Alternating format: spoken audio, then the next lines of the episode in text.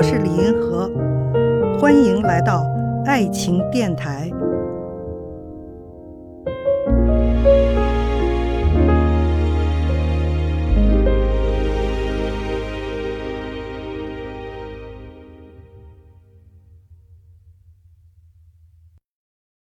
有一位听众提的问题是这样的：明知不想嫁给对方，还要继续保持恋爱关系吗？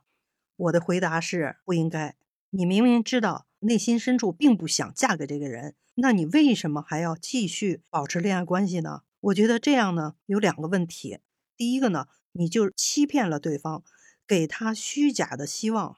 中间呢，也许他还特别心心念念的，觉得你会嫁给他，然后呢，他又给你送很多很贵重的什么首饰啊，什么之类的哈。将来你并不想嫁给他，是吧？如果一旦分手的话，这些礼物你是还给他还是不还给他？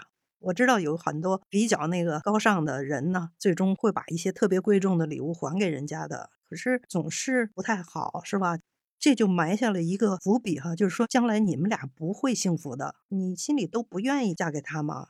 给他这个虚假的希望，我觉得有点对不住对方哈，就有点欺骗对方的这种意思。另一个呢，就是你是在欺骗自己。浪费自己的时间、自己的情感，因为你明明并不是很中意这个人，并不是很想嫁给他，就是为了比如说面子有点过不去啊，或者什么什么的，然后你就跟他继续在这儿浪费时间。实际上有这个时间的话，你果断的把这个结束，然后呢，完全可以自己再重新开始一场新的恋情，是吧？这样你不是耽误自己吗？是吧？也是在欺骗自己。但是这有一种例外的情况，就是你跟对方哈讲明，我只是享受这个恋爱的过程，我们俩不以结婚为目的，最终你是不打算嫁给他这个事情，我觉得你应该告诉他，我们俩现在在恋爱是吧？我喜欢享受这个恋爱的过程，但是我不一定最后会嫁给你的，或者说我肯定不会嫁给你的，你都可以这样说哈，就是我们俩的恋爱呢，我们仅仅享受这个过程而已。